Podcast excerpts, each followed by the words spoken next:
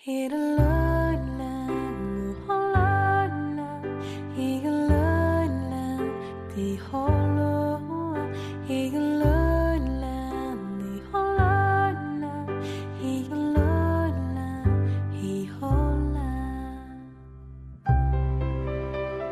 西的太太三毛，有一日在她丈夫打鱼的时候，突然思念着久别了的家人，于是她自作主张地收拾了行李，想回家去拜见父母，同时预备强迫给她的丈夫一个意想不到的惊喜和假期。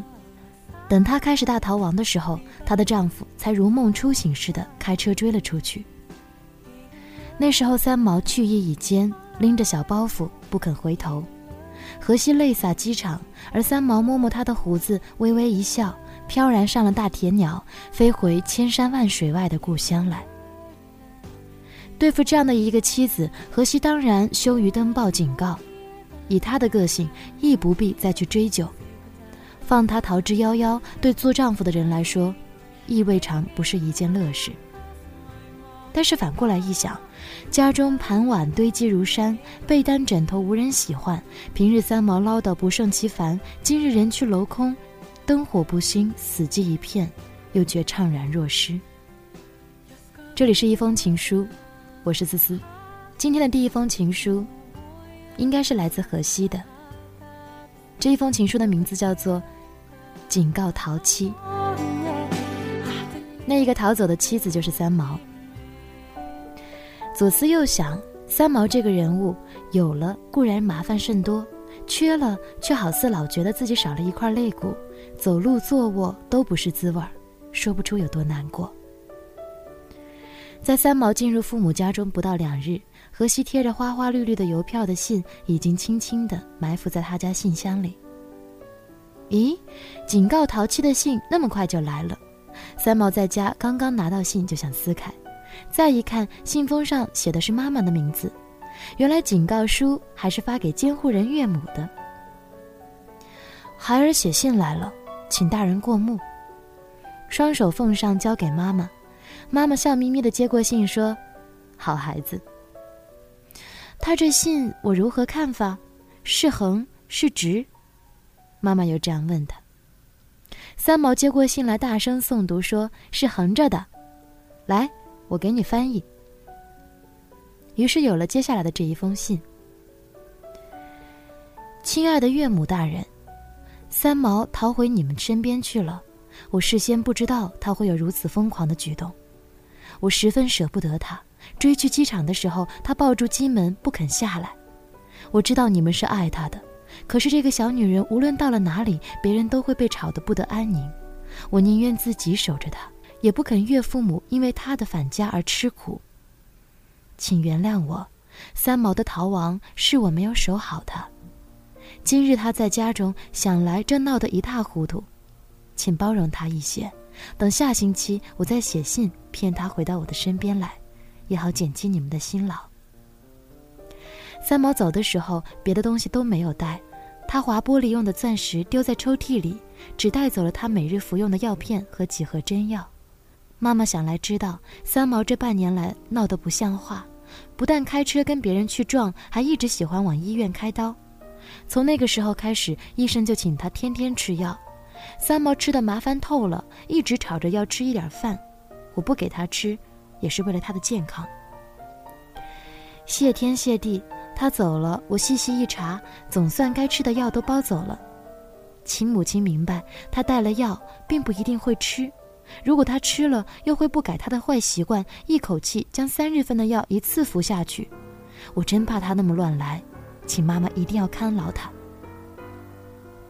近年来，三毛得了很重的健忘症，也请妈妈常常告诉他，我叫荷西，是你的伴子，是她的丈夫。请每天他洗完澡要睡的时候，就提醒他三次，这样我才好骗他回来。谢谢妈妈，千言万语不能表达我对你的抱歉。希望三毛不要给你们太多麻烦。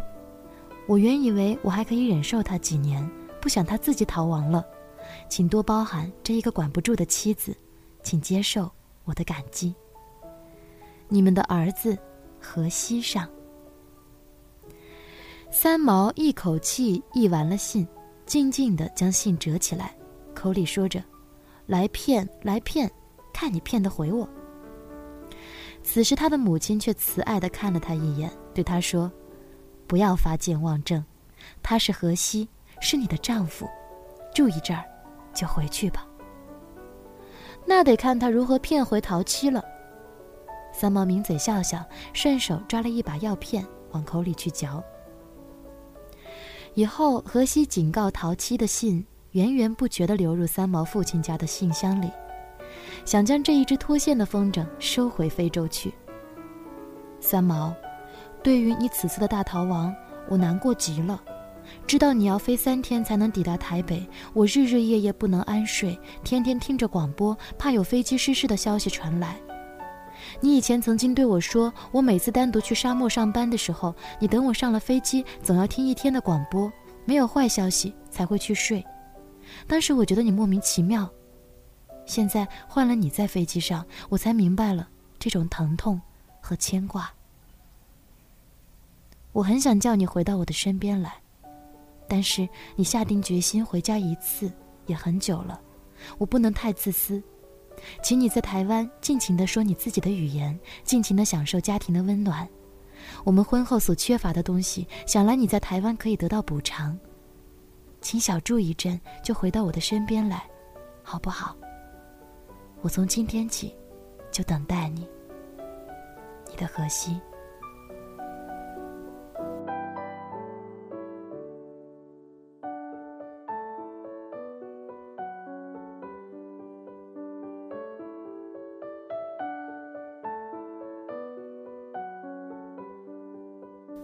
西发出的警告淘气的信，远远不止这么些。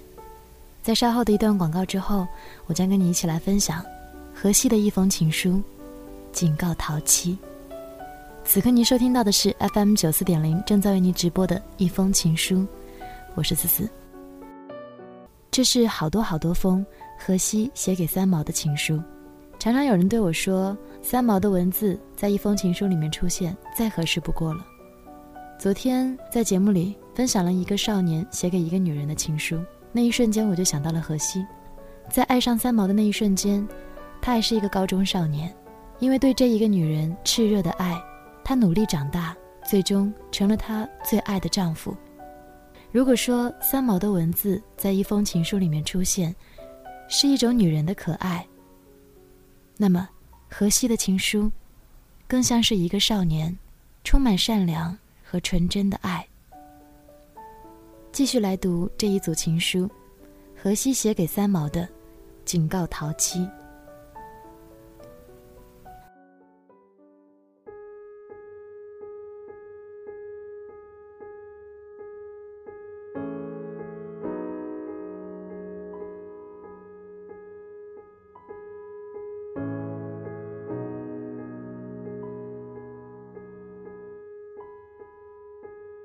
三毛，你的信最快要九天才能寄到非洲，如果你写了的话。今天是你走了的第二天，我想你还在瑞士等飞机，我十分想念你。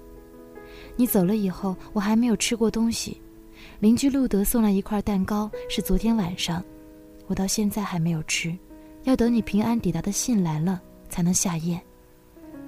你回去看到父母、兄弟、姐姐们就可以回来了，不要逗留太久，快快回来呀！你的荷西，三毛，这是你每天该服的药名和时间，我现在做了一张表，请按着表去服用。你一向健忘，收到这信，请你再麻烦妈妈每日要她提醒你看一看这一份备忘录。红色的符号是你打针的日子。真药你只带去一个月的，我希望你第二个月已经回到非洲来了。如果不回来，我马上去找医生开方，再寄给你。今天是你走的第三日，想来已经到家了。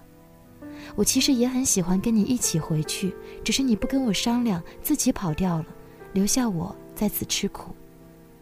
请问候父母亲大人，不要在家麻烦他们太久，快快回来呀！你的荷西，三毛，今天收到父亲由台北打来的电报，说你平安抵达了，我非常欣慰。确定你的确是在台北，我才放心了。我一直怕你中途在印度下机，自个儿转去克什米尔放羊。谢谢你没有做出那样的事情来。我现在很饿，要去煮饭了。谢谢你的父母亲这样的明白我，给我发了电报，请替我感谢他们。荷西。三毛，今天终于收到你的来信了。我喜得在信箱里给邮差留下了二十五块钱的小账。打开信来一看，你写的潦草不堪，还加了很多中文字，这令我十分苦恼。我不知道该找谁去译信。今天卡尔从他的花园里跨到我们家来，他用力拍着我的臂膀说：“恭喜你，你自由了。这太太呀，终于解决掉了。女人是一种十分麻烦的动物。”我听见卡尔这样讲，真恨不得打碎他的脸。这个人单身汉做惯了，哪里明白我的福气？我今天买了两打鸡蛋，学你用白水煮煮，但是不仅你做出来的好吃。我十分的想念你，没有你的日子安静极了。也寂寞不堪，快回来吧，荷西。三毛，你实在是一个难弄的人。你说我写的信都是骗你回非洲的手段，这真是冤枉了我。我早知道对待你这样的人，甜言蜜语是没有用的。但是，我写的只是我心里想说的话，没有不诚实的地方，也不是假话，请不要多心。我想请你回来，也是为了给父母好休息一阵。当然，我也极想念你，请度假满四十天就回来吧，不要这样拒绝我。今天我又捉到一只金丝雀，我们现在一共有三只了。家里来了一只小老鼠，我天天给它喂乳酪吃。日子漫长的好似永远都没有你再回来的消息。我今天打扫了全家的房子，花园的草也拔了。现在，每餐改吃荷包蛋了。来信啊，我是荷西。三毛，今天邻居家里在海边死了。他跛着去海边是昨天中午的事情。今天我发现他死在岩石上。现在要去叫警察找瑞士领事馆的领事，马上把他的家封起来。三毛，世界上的事情。多么不能预料啊！你上个月还在跟老家里跳舞，他现在却静静的死了。我今天十分的悲伤，整日呆呆的，不知道做什么好。后天家里下葬，我们都会去。快回来吧，我希望把有生之年的时间都静静的跟你分享。短短的人生，我们不要再分开了呀！快快回来，我真的好想念你。荷西，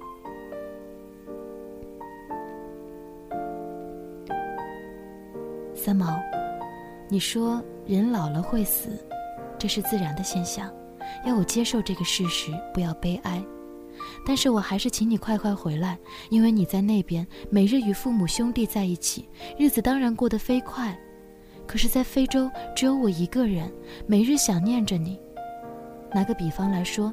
在你现在的情形，时光与你是天上一日，而我却是世上千年呢。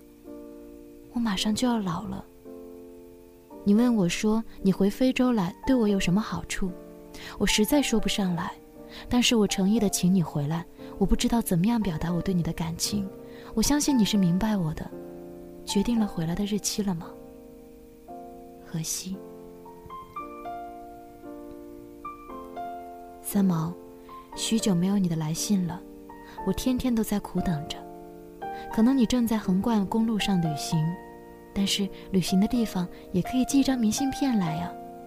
没有你的消息，真令人坐立不安。我整夜无法入睡，你知道吗？荷西，三毛，你八成是玩疯了，还是又发了健忘症呢？不然就是你们那里的邮局在罢工。为什么那么久没有你的消息？你是要我急死吗？我想念你，荷西。三毛，昨天给你打电话是打直接叫人的长途电话，结果你不在家。我算算时差，已经是台湾时间十一点半了，你仍然不在，我只有挂掉了。三毛，许多日子没有你丝毫音信，是发生什么事情了吗？我昨夜彻底不能睡。快来信吧，荷西。三毛，你鬼画符一样的短条子是什么意思？台湾很好是什么意思？你想再住下去吗？你忘了这里还有你的丈夫吗？你要我怎么样去求你？你以前种的花都开了，又都谢了，可是还是没有你回来的消息。荷西。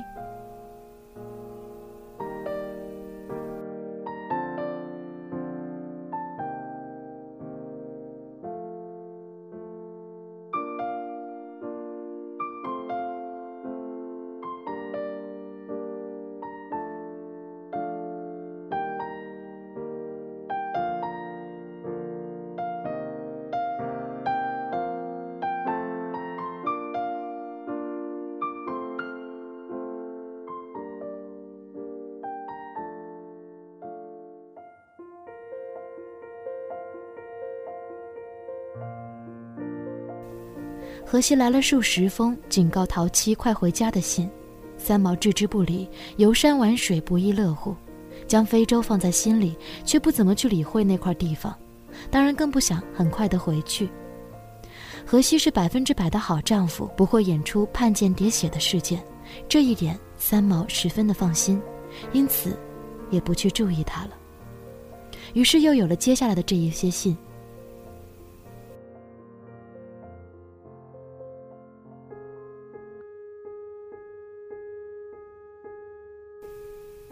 三毛，你走了不知道有多久了。昨天卡尔来劝我出去走走，我跟他一起进城去。卡尔在城里有很多的朋友，都是十分可亲的女孩子们。我们喝了一点啤酒，看了一场表演才回来。那是已经深夜了。单身汉的日子其实也没有什么不好，尤其夜间回家无人啰嗦，真是奇特的经验。卡尔说他一辈子不结婚。我现在才明白了一点点道理。许久没有你的来信了，想来你可能在金门。我祝你假期愉快，荷西。三毛，想不到这一次你的信那么快就来了。跟卡尔去喝酒又不是什么不得了的事情，何况我只喝了一小瓶。北欧的女孩们是亲切和气的，你不是以前也夸她们吗？谢谢你的来信。真是意外极了，荷西。三毛，我告诉你一个好消息，邻居卡洛那一天在油漆屋里，我过去帮他，现在他自动教我英文，我已经开始去学了。我非常喜欢英文，卡洛有时候也留我吃饭。你知道，一个人吃饭是十分乏味的。卡洛是你走后搬来的英国女孩。你如果仍然想在台湾住一阵，我原则上是同意的，我还可以忍耐几个月。昨天我去打网球了，天热起来了。荷西，三毛，你实在是误会我了。卡洛教我英文完全是善意的，我们不能恩将仇报。你说卡洛是坏女人，我觉得完全是没有根据的冤枉。她十分和善，菜也做得可口，不是坏女人。再说，你怎么知道我跟卡洛去打网球？我上次没说呀。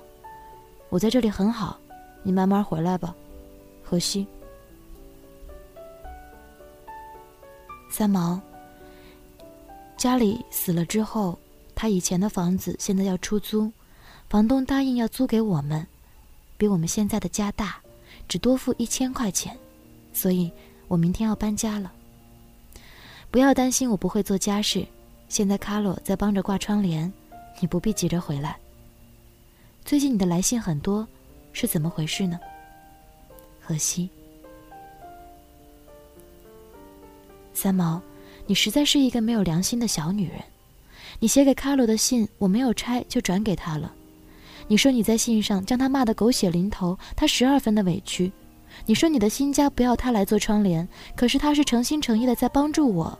一如他布置自己的家一样的热心，你怎么可以如此的小家子气呢？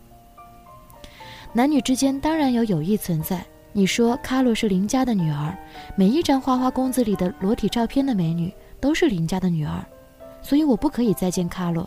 你的推论真的太荒谬了。昨日去山顶餐厅吃晚饭，十分的享受。你呢，在做什么？荷西。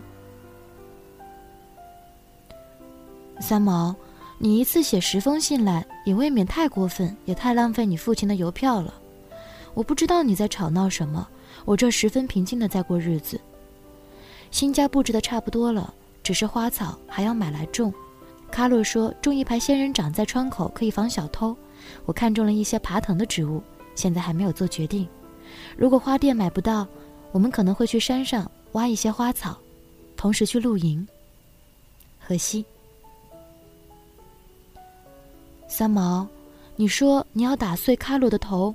令我大吃一惊，她是一个极其聪明的女孩子，你不能打她的头。再说，你为什么不感激一个带你照顾丈夫的人呢？我们上山不过是去采一些野花野草回来种，不要大惊小怪。你说家里是你的朋友，现在我住他的房子，他的鬼魂会帮你看守我，这真是怪谈又一章。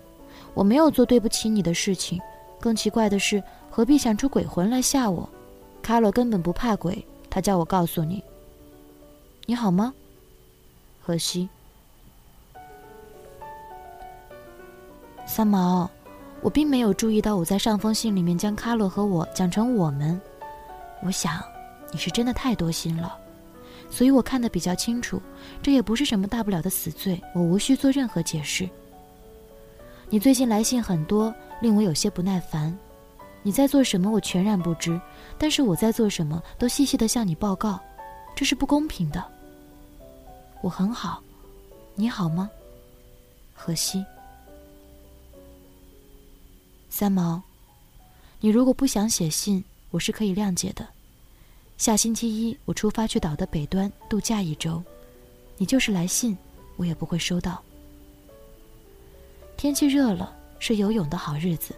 卡洛说：“台湾有好些个海水浴场，我想他是在书上看到的。我们在此过得很好。你也去游泳了吗？”荷西。三毛，我旅行回来就看到你的电报，你突然决定飞回来，令我惊喜交织。为什么以前苦苦的哀求你，你都不理不睬，而现在又情愿跑回来了呢？无论如何，我是太高兴了，几乎要狂叫起来。这几十天来，每天吃鸡蛋已经快要吃疯了。你又没有什么同情心，对我的情况置之不理。我当然知道，要一个逃亡的妻子回到家里来，不是一件简单的事情。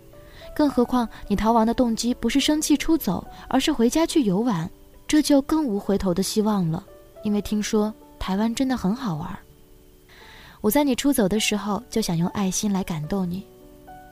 我在你出走的时候就想用爱心来感动你，也许你会流着泪回到我的怀里来，再做我唠叨的妻子。但是我的方法错误，你几乎把我给忘了，更不看重我的信。那天卡尔来看我，他对我说：“你们中国的孔夫子说过，这世界上凡是小人和女人都是难养的。你对他们好，他们会瞧不起你；你疏远他们，他们又会怨个不停。”我听见卡尔这样说，再细想，你果然是孔夫子说的那种人，所以我假造出邻居卡罗的故事来，无非是想用激将法将你激回来。现在证明十分有效，我真的是喜不自胜。唯一令我担心的是，你也许不肯相信我这封信上的解释，以为我真的被卡罗在照顾着，又跟他一同度假去了。其实哪有什么叫卡罗的人呢？我是不得已用这种方法骗你回来的，这的确不是君子做的事情。但是，如果不用这样的法子，你是不肯理睬我的呀。你在电报上说要回来和我拼命，欢迎你来。新家窗帘未上，花草未种，一切等你回来经营。请转告岳父母大人，我已经完成使命，将你骗回来了。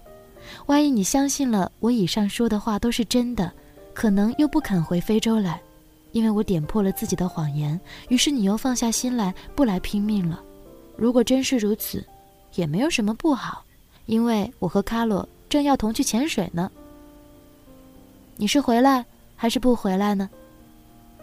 拥抱你，你忠实的丈夫，荷西。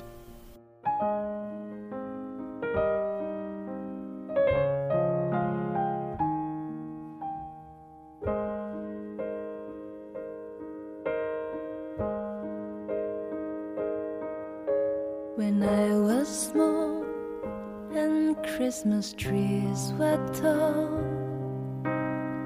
we used to love while others used to play. Don't ask me why the time has passed us by. Someone else moved in from far away. Now we are tall and Christmas trees are small, and you don't ask the time of day, but you and I, our love will never die. The guests who cry come first of May. 连续两天读少年写的情书， 都是边读边感动。少年之爱不可负，这个世界上能够拥有这样的爱的女人，又有几个呢？这里是一封情书，我是思思。这一封情书送给每一个拥有少年之爱的女人。The day I kissed your cheek and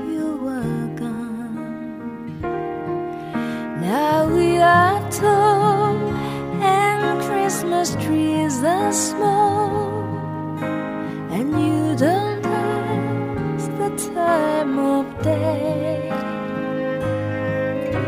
But you and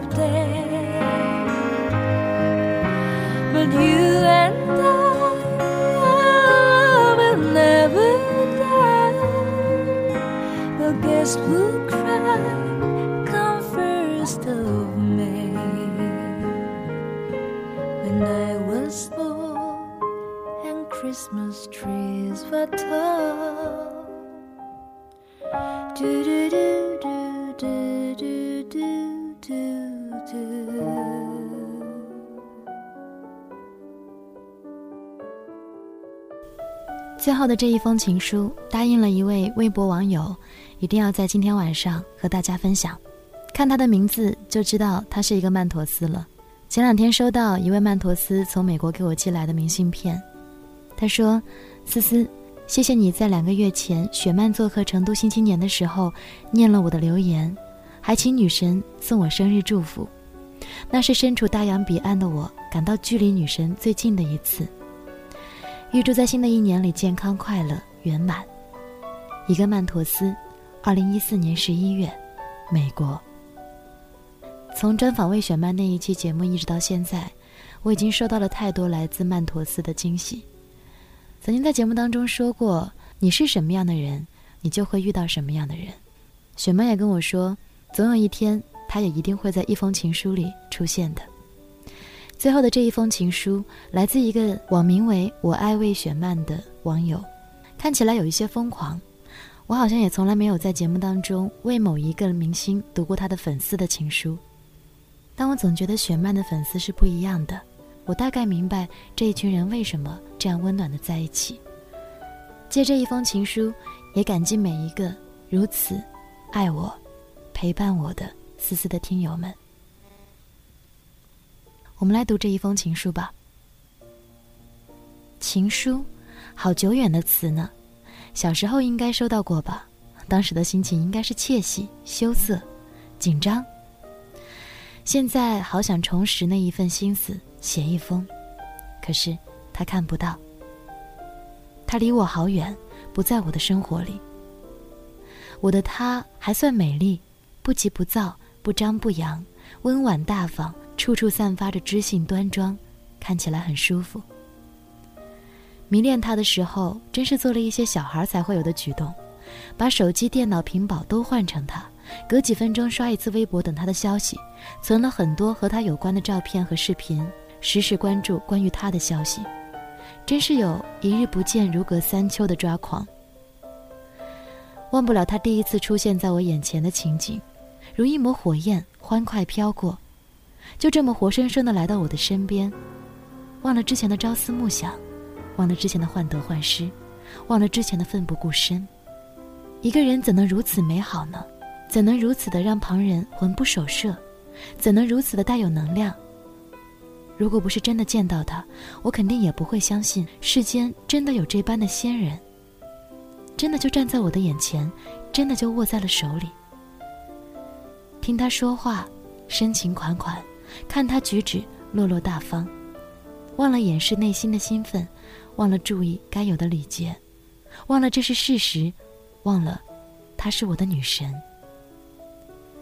看他看不够，听他听不厌，用力回想和梦里的他有没有区别，和他在一起的时刻如沐春风，一颦一笑似歌，举手投足像舞，那个秒针。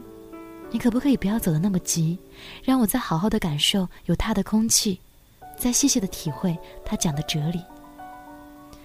这朵时间里勇敢绽放的花，用他的感知在点拨我，让我与过往和解。他的温暖，让我融化；他的温柔，让我陶醉。有他在，一切都足矣。他是宿命里偶遇的奇迹。相见时难别亦难，时间总是在特别不舍的时候匆匆溜走。带着对他的眷恋，我依依不舍，在他那里我没有留下余温。分开，是为了更好的相遇。我要记着他的好，把自己提升到更好。时光游走，如此往复，再多几年的沉淀，我也要如他这般稳稳的成为时间里的花火。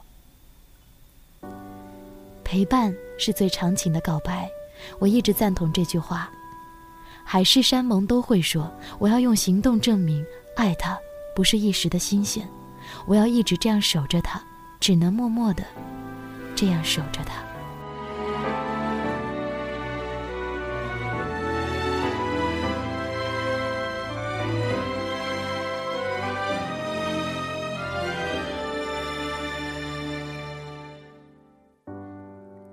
这世间的喧哗，打开哭泣的嘴巴，蹒跚每一步的挣扎，走了一圈的童话，生命一面说情话。同学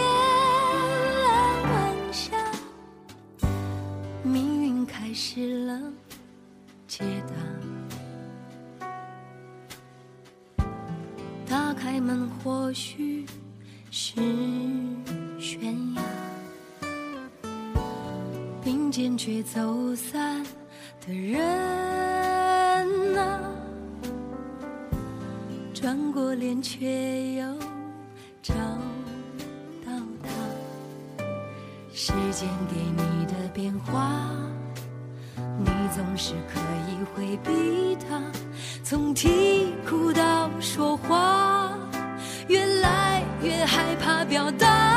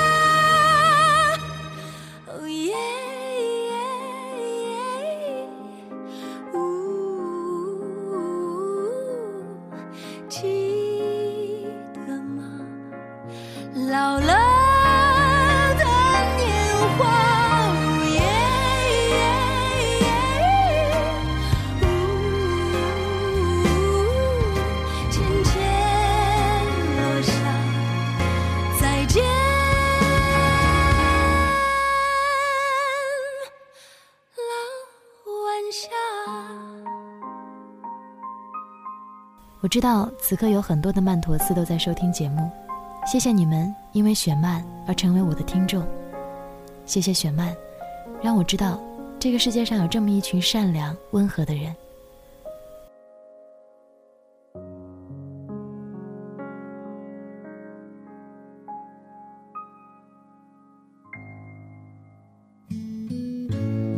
我是思思，这里是一封情书。最后的这一封情书是我写给大家的。后天晚上是我今年的最后一场听友音乐会，我知道有很多的你都会来到现场来听我唱歌。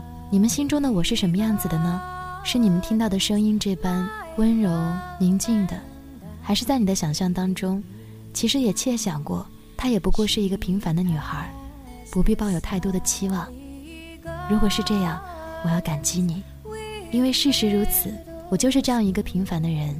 当我见到你们，我只想真实的站在你的眼前，为你歌唱。也许现场你看到的会是一个疯狂的我，一个任性的我，一个有些倔强的我。它和电波里的温柔的我一样，都是一个真实的我。感谢你的聆听，我是思思。周日晚上，莲花府邸见。稍后的时间，您将听到由佳佳为您带来的财富音乐点点情。祝你晚安。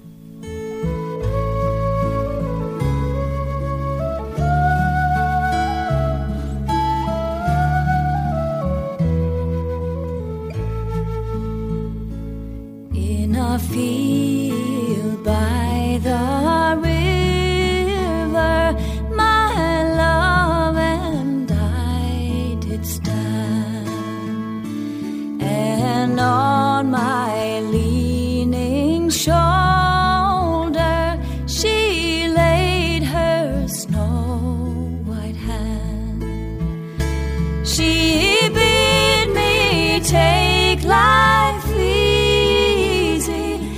As the grass grows on the weeds.